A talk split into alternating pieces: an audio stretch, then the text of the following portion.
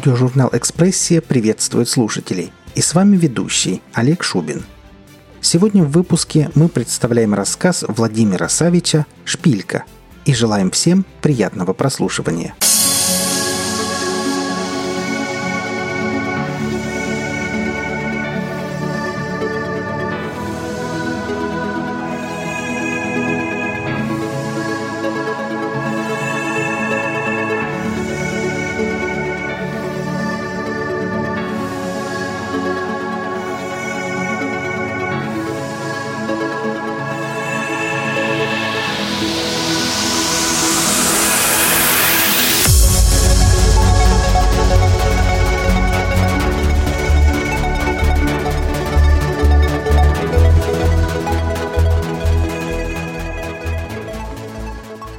Тимура Благонравова, студента консерватории по классу скрипки, вызвали в Комитет государственной безопасности. Следователь, к которому темным узким коридором направлялся Тимур, носил спокойную и миролюбивую фамилию Иванов. Хотя у постоянных посетителей кряжестого здания КГБ, из окон которого, как шутили старики, хорошо был виден Магадан, Иванов шел по прозвищам «Зверь». Не следователь, а сущий дьявол. Даже номер его кабинета состоял из трех шестерок – в отличие от своих товарищей по ремеслу, придерживавшихся хотя бы на предварительных допросах интеллигентных методов, Иванов сходу, как он говаривал, ломал подследственным рога. «Без срока, как ты понимаешь, Благонравов, ты от меня не выйдешь. Даже и не надейся», — пообещал Иванов, еще не успевшему переступить кабинетный порог Тимуру. За следовательским окном млел теплый сентябрьский день. Попасть в такой день в Острог представлялось плевком в лицо мирозданию. «За что срок, товарищ? Я... Что, я ничего?» Тимур принялся возводить защитную линию. «Пинать сет тебе, товарищ! А я гражданин-следователь. Понял, нет, смычок?» Смял оборонительный рубеж подследственного тертый опер Иванов. «А за что срок? Так тебе, лишенец, должно быть понятнее моего. Компрометируешь звание советского гражданина. Раз. Якшаешься с представителями вражеских голосов и их подпевалами. Два. Я... Да вы Какие голоса? Какие подпевалы? Вы меня с кем-то путаете? Благонравов попытался удержаться на пошатнувшихся рубежах. Молчать, отщепенец! Тунеядствуешь три. Я учусь. Выступаю с концертами в подшефных колхозах. Закрой рот, Моцарт хуев. Четыре. Сегодня выступаешь, а завтра, глядь, уже светит тебе статья, но не политическая, как ты здесь наивно полагаешь, а капитальнейшая УК-201, часть вторая, злостное тунеядство. Я лично, слышишь ты, лично охарактеризую тебя перед судом лет на пять, не меньше. И пойдете вы, масье Дали, в такие дали, что вы и не ожидали», — удачно скаламбурил Иванов. «Смекитил?» «У меня твои буги-вуги, роги-ноги!» Иванов бросил на стол фрагменты чьих-то художественных работ. «Во где сидят!» Следователь постучал ладонью в области печени. «Но это не мои. Я музыкант, а не художник. Вы меня явно с кем-то путаете. А мне до жопы. Твои, не твои. Тут, брат, важен результат. Иванов окончательно смял защитные линии противника. Но в эту минуту в кабинете зазвонил телефон. «Как? Почему? Это не входит в разработку». Требования голоса на другом конце провода явно вызывали у следователя сложно-постановочную реакцию. «Кто? Откуда?» «Так точно. Разрешите выполнять. Закончив телефонный разговор, Иванов отвратительно хрустнул пальцами, закурил и неожиданно сменил градус допроса. «Закуривай, Тимур!» Иванов протянул подследственному сигарету. «Поговорим по-мужски. По-доброму, так сказать». Благонравову показалось, что это был не просто звонок, а какой-то удачный поворот молекул, атомов и всяких там протонов-позитронов в мироздании в его пользу. «Да-да-да, конечно, поговорим по-мужски. Почему нет? «Я готов. По-хорошему». Прикуривая сигарету, пообещал Тимур. «Я вас внимательно слушаю». «Ну вот и отлично. Вот и ладненько. Ты успокойся, соберись. Не надо бояться черта раньше времени. Вы же меня все за зверя держите. Ведь так? А я никакой не зверь. И зла тебе, парень, не желаю. Его, знаешь ли, Тимур, сам себе человек на свой зад находит. Он ведь как человек думает? Вот он думает, борюсь я с властью. Как вы ее там называете? О, Софьи Власьевны. Фиги ей в кармане кручу. Письма на вражеские голоса пишу. Иду одним словом праведным путем. Оно, конечно, может и так. Только ты же должен знать, куда пути эти праведные ведут. На Колыму они ведут, Тимур, на Колыму. А она, Колыма это, Тимурка, пострашнее самого ада будет. Честное партийное слово даю. Я там два года сержантом в ВВ отрубил. Так что сужу не понаслышке. И задача нашей организации и меня, как ее представителя, указать человеку, в данном случае тебе, куда может привести выбранная тобой скользкая дорожка. Пойми, Тимур, ты не прав. Хотя, в принципе, ты парень хороший. Я характеристики твои просмотрел. Комсомольскую анкету. Наш парень. Голову даю на отсечение. Наш. Фамилия у тебя правильная. И имя наше, звонкое. Родители, поди, в честь Тимура назвали. Только вот незадача. Не тут и команду себе подобрал парень. Прямо скажем, шушера, а не команда. Спекулянты, отщепенцы и шизофреники. Один этот, как его, ште... Следователь запнулся и посмотрел в листок. «Э, «Шпильман чего стоит?» «Только я прошу, ради твоего же здоровья, не говори мне, что слышишь это имя впервые». «Нет, не впервые. Я его хорошо знаю. Мы с ним вместе в консерватории учимся. Только он на фортепианном отделении. Отлично знаю. Да что говорить, мы с ним с самого детства дружны. Его отец моим первым музыкальным учителем был. Ну вот и молодец, остановил перечисление Иванов. Я ведь говорил, что ты наш парень, советский. Все понимаешь, всех знаешь. Если и дальше будешь так соображать, выйдешь отсюда переродившимся человеком. Новым, стало быть, человеком. Жизнь станет, Тимурка, лучше. Жизнь станет веселее. Уж ты поверь, парень, слову бывалого чекиста. «Ну, выйти от вас просто так невозможно, тем более новым человеком. Вы же от меня чего-то потребуете взамен, ведь так?» «Потребуем, но немногого. Для начала я хочу, чтобы ты пересмотрел свое отношение к жизни. Вышел, так сказать, на магистральное направление. В этом кабинете не только судят, но и блюдут, так сказать, права человека и дают надежду. Понял, нет? Надежду. Вот, понюхай». Иванов сильно потянул ноздрями воздух. «Чуешь, нет, как ею тут пахнет?» На самом деле в Ивановском кабинете никакой надежды не пахло, а несло такой тоской, бедой и безнадегой, перед которой даже запахи смерти казались просто верхом парфюмерной промышленности. Долго еще этот запах носила на себе одежда Т. Благонравова, вытертый джинсовый костюм «Ранглер», полосатый свитерок и помнившие времена большого скачка китайские кеды. «И это все?» Нервно кусая ноготь на указательном пальце правой руки, поинтересовался Тимур – если да, то даю вам слово, что с завтрашнего дня начну новую жизнь. Очень хорошо. Для первой, так сказать, официальной части нашей с тобой беседы просто прекрасно. Ибо твое обещание дает мне право надеяться на твое согласие во второй конфин... Э, короче, анальной части нашего с тобой разговора. Дело вот в чем, Тимур. Ты парень свой, и я ходить вокруг да около не буду. Есть у нас материал на этого твоего... Как его? Следователь заглянул в бумаги. Шпильмана. Так вот, на квартире у этого Шпильмана собирается всякий там народец. Такой, знаешь, кучерявый, без роду и без племени. Тот, что хлебом не кормит, дай только покуролесить, да воду помутить. Потом сами в сторону, а нам эту воду с тобой, Тимур, пить. Короче, есть у меня к тебе просьба, но ты ее рассматривай как поручение. В том смысле, что партия сказала «надо», комсомол ответил «есть». Ты ведь комсомолец? Ну да, подтвердил Благонравов. Так вот, будет у меня к тебе, комсомолец Тимур Благонравов, такая просьба поручения. Надо тебе, Тимур, за этими шпи-гильманами понаблюдать. Кто к ним ходит, о чем говорят, чего замышляют. И обо всем услышанном и увиденном докладывать мне. Они ж, черти, дай им волю, атомную станцию подорвать могут. Известный народ воду в ступе мутить. В смысле, если в кране... А ты не смейся, Тимур. Ой, не смейся. У меня про этот народец интересные книженцы имеются. Вот, возьми, почитай на досуге». Иванов придвинул к Т. Благонравову стопку тоненьких брошюр. «Ну как, согласен?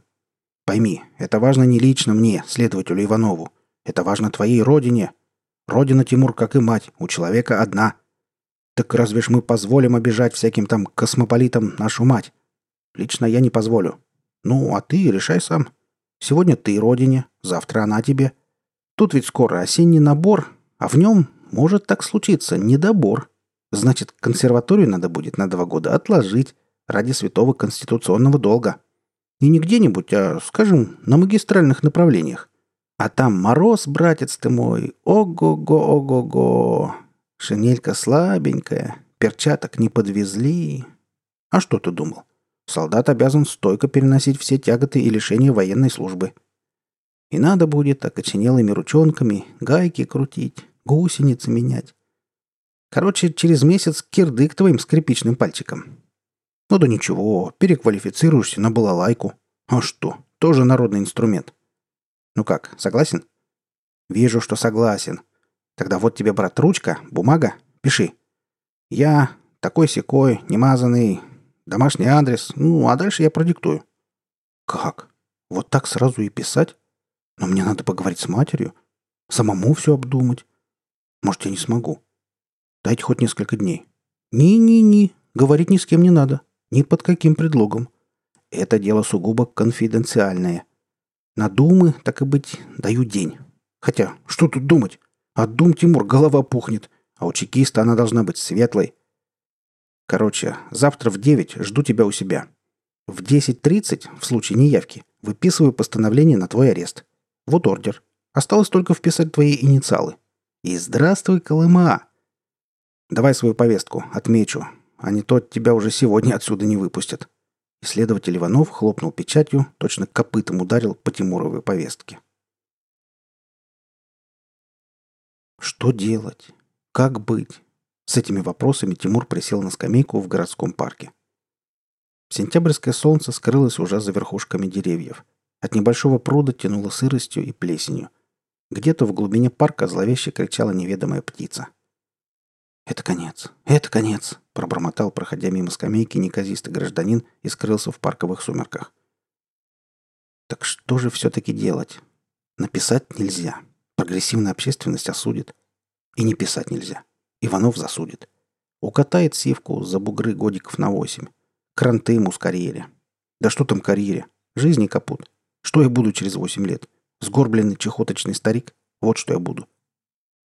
Ну, а если соглашусь, тогда кто я буду в глазах того же Шпильмана? Ведь я, считай, вырос в его семье. Его отец меня на инструменте учил играть.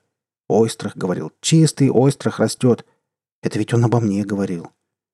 Да он же мне не только учителем. Он же мне вместо отца и был. Мой же папик черт его знает где. Собакам сено косит. Потом сестра мне шпильмановская нравится. Все мне ее в жены прочат. А что, приличная партия. И кто я буду, узная они, что я на них доносы писал. Сукой последний я буду. Стукачом. А дети? Что скажут дети о таком папаше? Это ведь все равно как шило в мешке, не утаишь.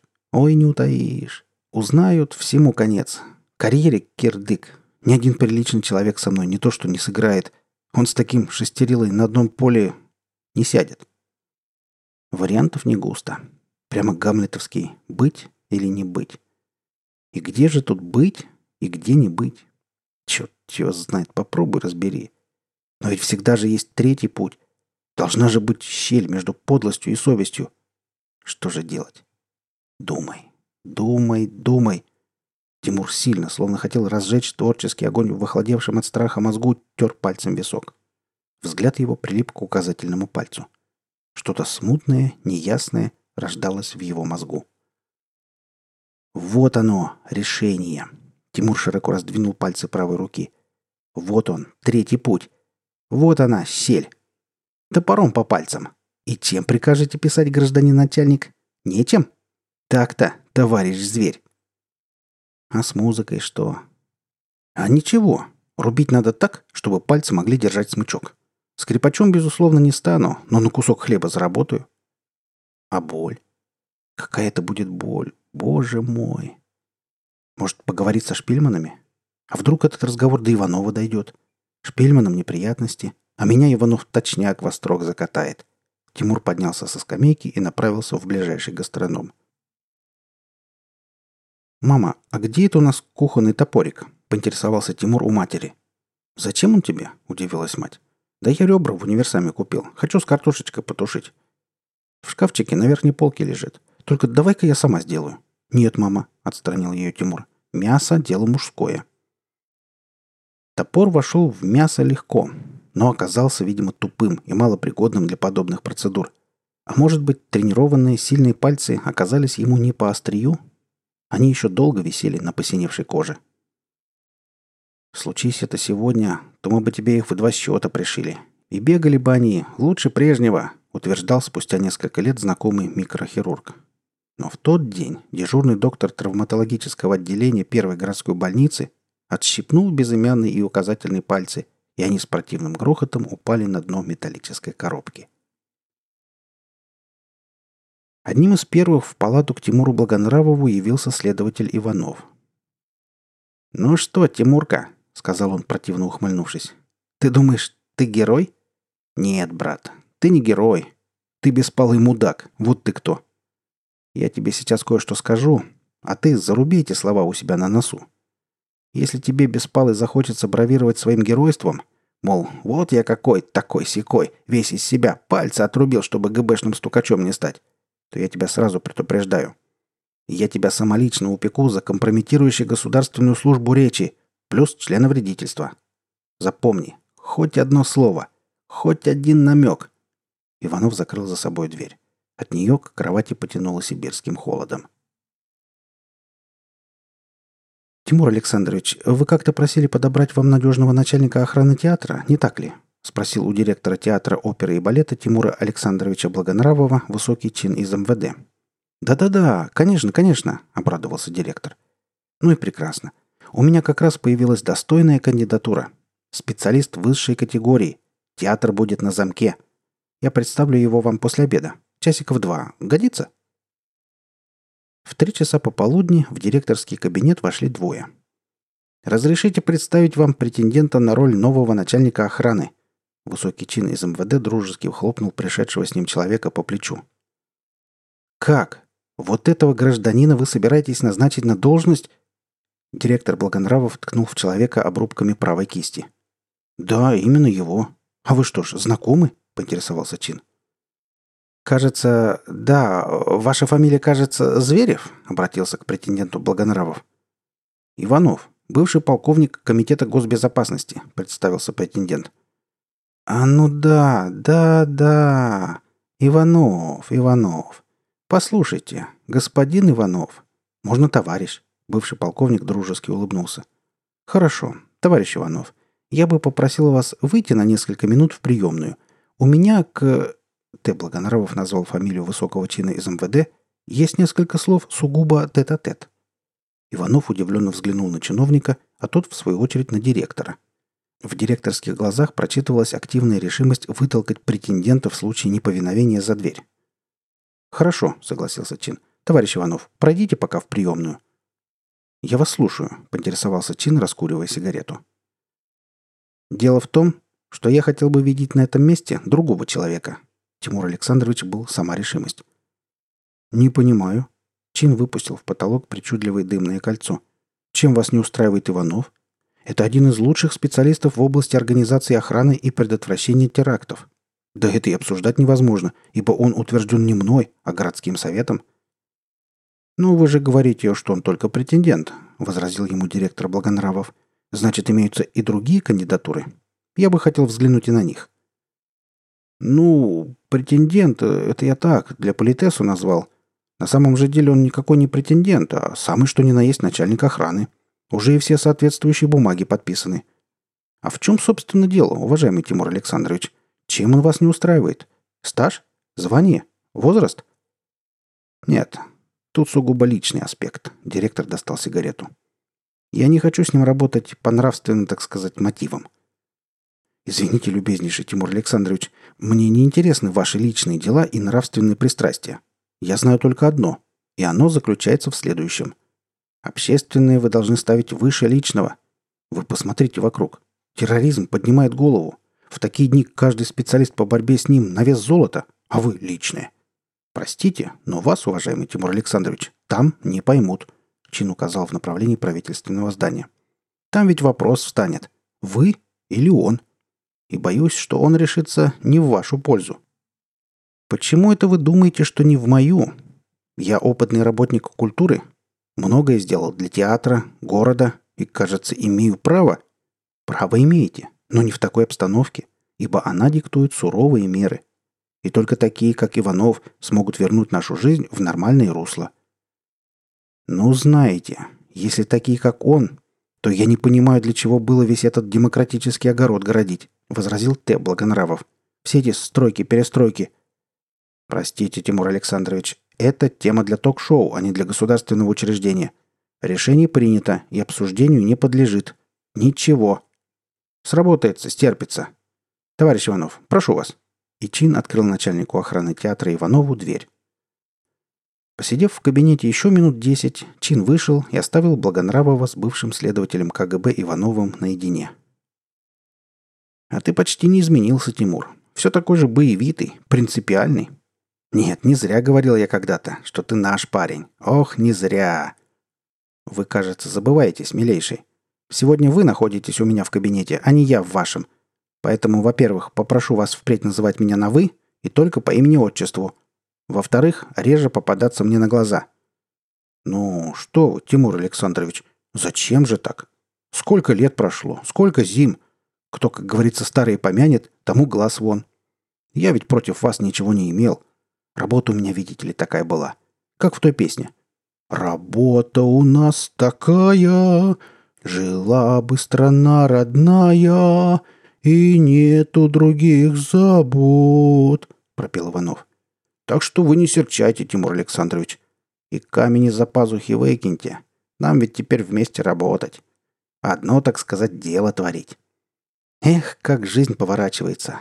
Я ведь вам когда-то предлагал работать вместе. Но вы не согласились. И видите, как все нехорошо получилось. Иванов указал на правую директорскую руку. Так что давайте хоть сейчас не дергать судьбу за усы. «Послушай ты, мразь!» Я тебя сейчас самого лишу пальцев, усов и головы. Понял, нет? А теперь встал и пошел вон из кабинета. Тихо, тихо, Тимур Александрович. Вы же работник культуры. Держите себя в должных границах. В чем же я виноват? Неужто в том, что у вас беда с...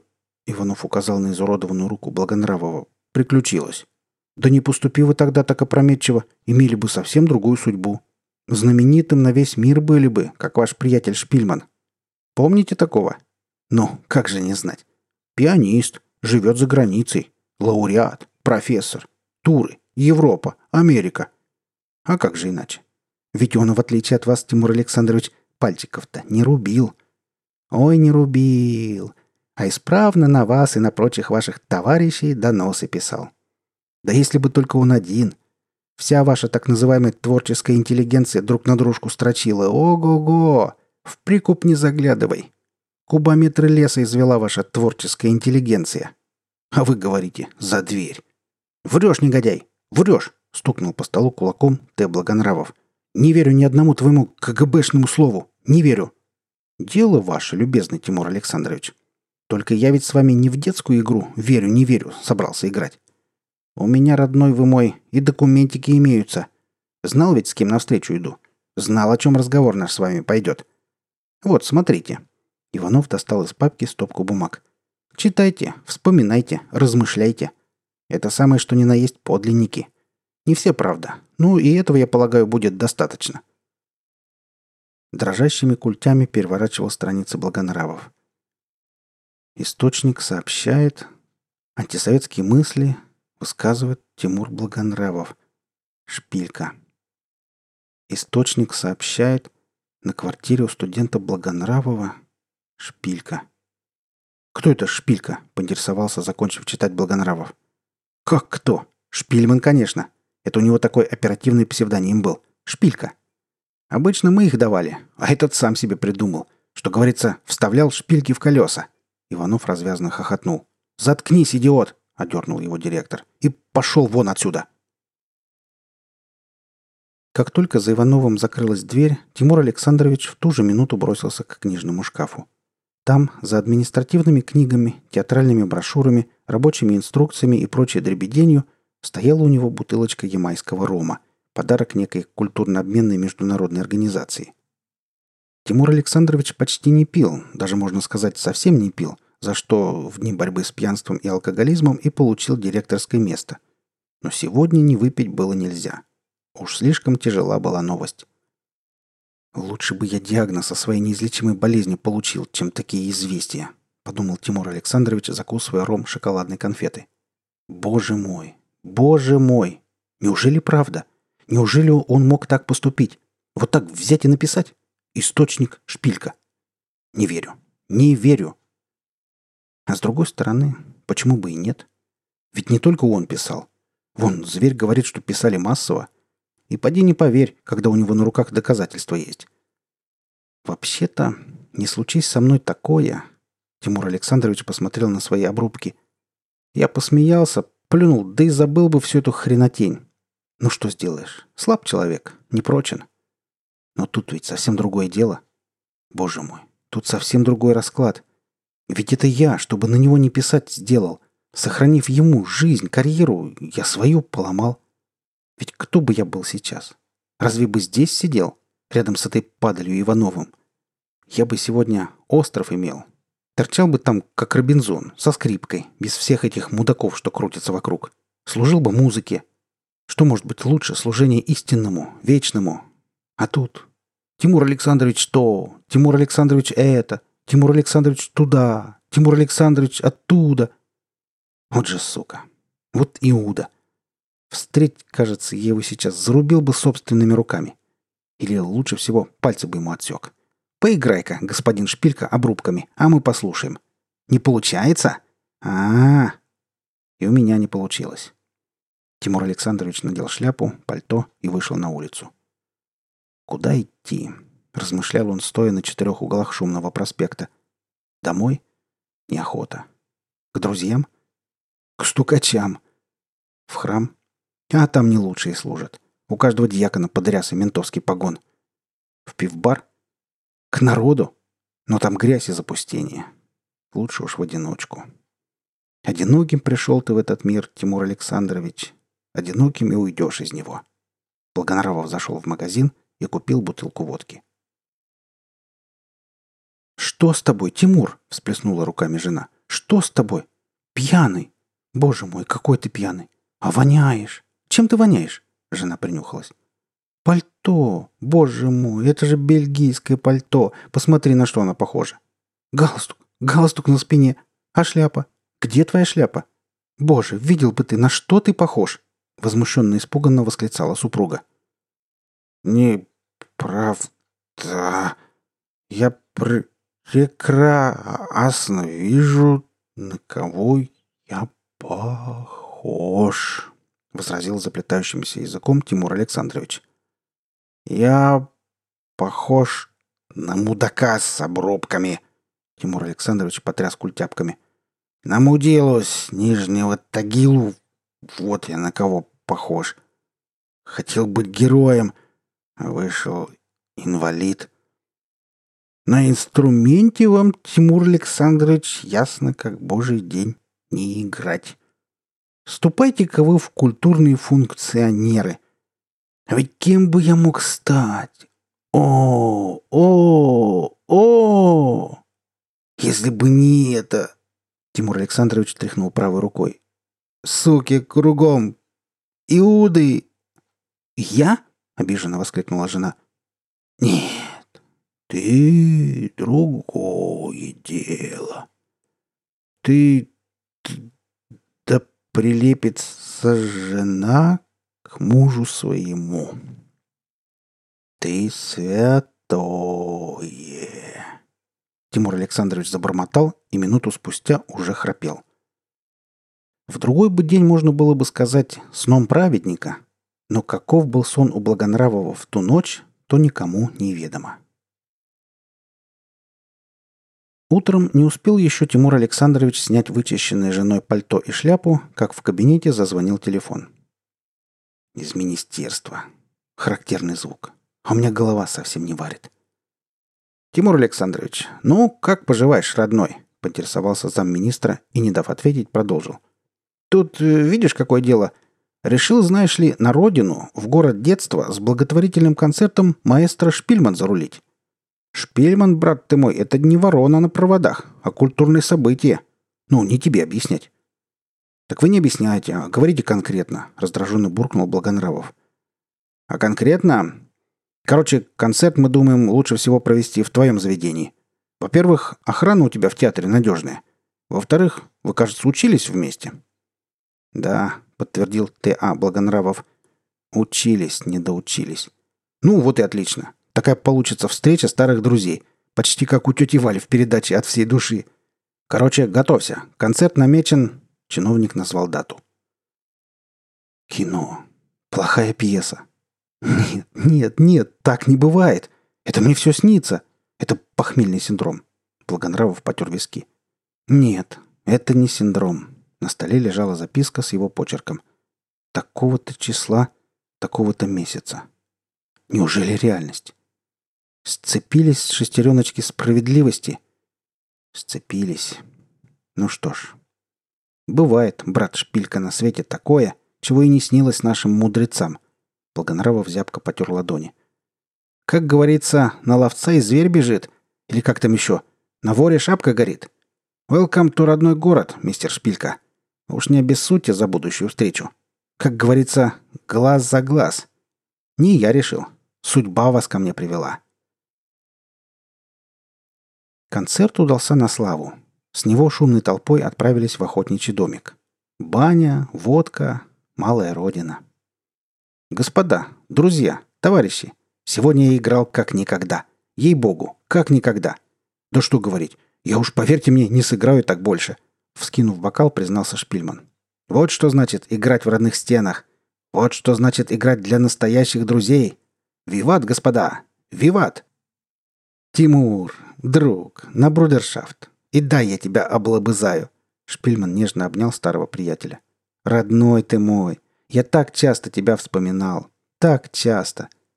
Эх, Тимур, Тимур, минули годы, минули. Кажется, все есть. Всего достиг. А вот на тебе, чего-то не хватает. Ни родных, ни друзей. Живу на шумной Пятой авеню, а поговорить не с кем. Веришь, нет? А помнишь, как мы болтали? Сколько планов строили? Ах, боже ты мой, боже. Ну ты-то как? Поинтересовался Шпильман у Тимура Александровича. Да слава богу, слава богу, ничего. Скрипача не вышло. Ну, да с такими пальцами какой скрипач? Благонравов тряхнул травмированной кистью. Да, да, да, сочувственно закачал головой Шпильман. Не вышло, так и не вышло. Немножко преподавал, немножко выступал. Знаешь, этакий музыкальный Павка Корчагин. Приходили смотреть, как на дрессированную макаку. Мысли стали нехорошие посещать. Черт его знает, чем бы это все закончилось. Но тут на счастье ли, на горе ли, реформы подоспели. Старого директора за пьянку из театра выбросили, взялись нового искать, а из всех кандидатур один я не пьющий. Утвердили.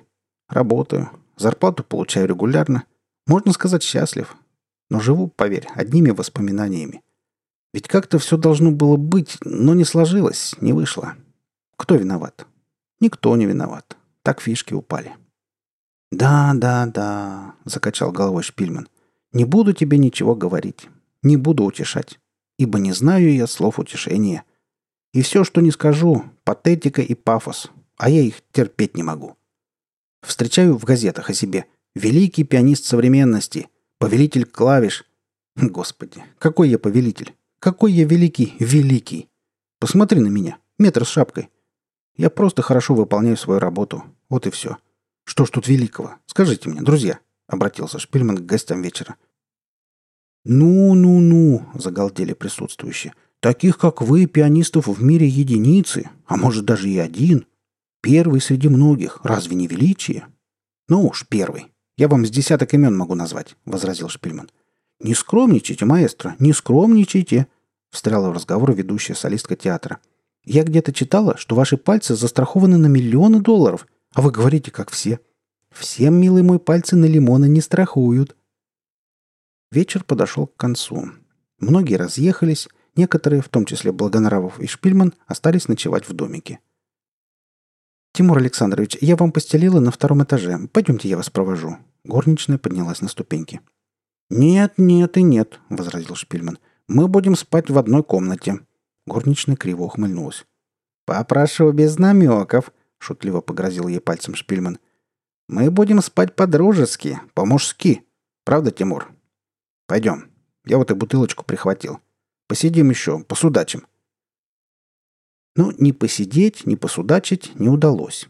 После первой же рюмки Шпильман закивал носом и вскоре вдохновенно захрапел. «Что значит музыкант?» — усмехнулся Благонравов. «У него даже храп похож на сонату».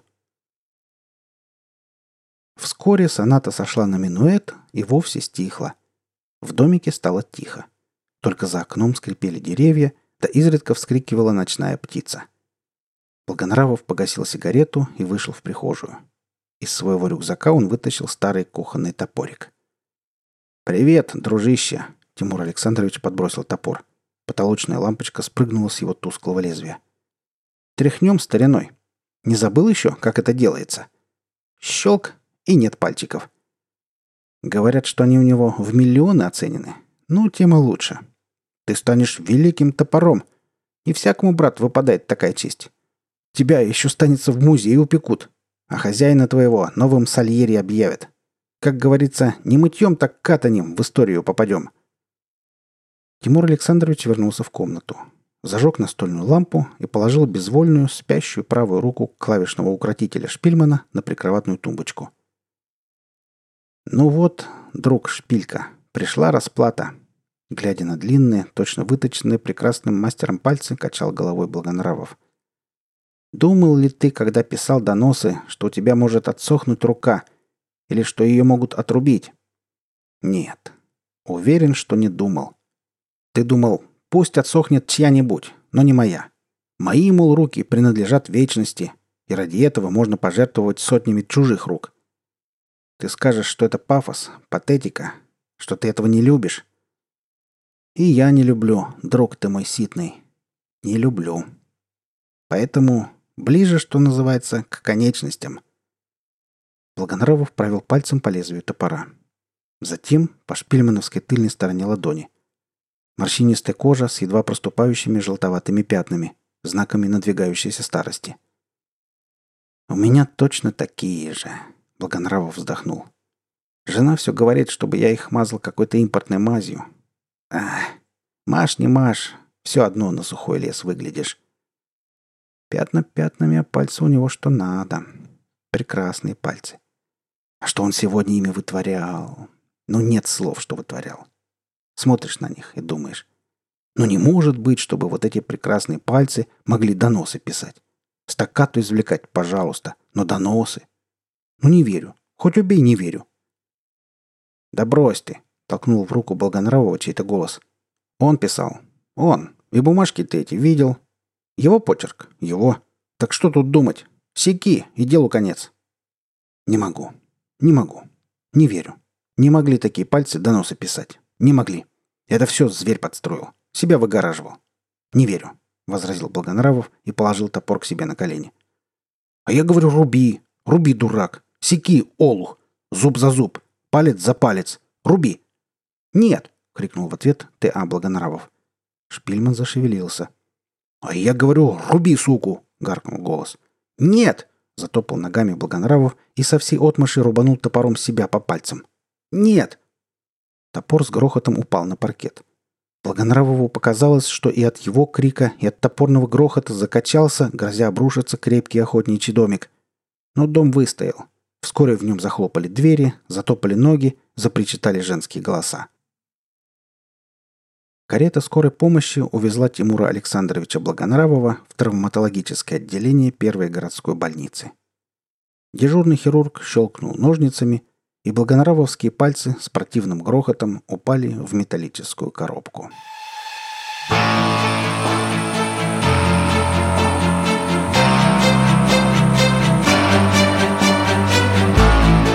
Вы прослушали рассказ Владимира Савича «Шпилька», Автору и исполнителю будет приятно услышать мнение о работе. Оставляйте пожелания в комментариях к этому выпуску. Наша команда очень благодарна всем за оказанное внимание. Аудиожурнал «Экспрессия» желает вам прекрасного настроения. Будьте вместе с нами и до встречи в следующем выпуске –